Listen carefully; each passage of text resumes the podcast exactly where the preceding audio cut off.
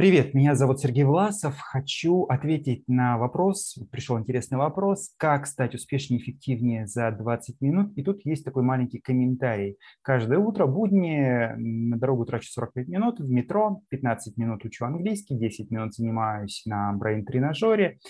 Осталось 20 минут, которые могут, могу потратить на повышение своей эффективности. Работаю менеджером что посоветуете? Ну вот ключевой вопрос – это как стать успешнее, эффективнее. Успешнее, как мы знаем, это а, приходите к более высоким результатам, а, даже таким результатам, которые превосходят ожидания. Ну и эффективнее – это повысить продуктивность, то есть, опять же, про количество увеличения результатов, но при минимизации затрат.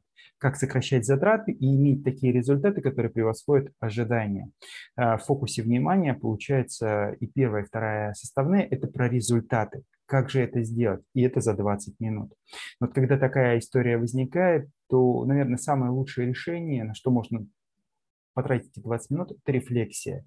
Рефлексия чего? Рефлексия существующей результативности. То есть а, какие цели передо мной стоят, насколько вот я сейчас их достигаю, что мне помогает, что мешает, а насколько вот удалось это осуществить, какие мои планы.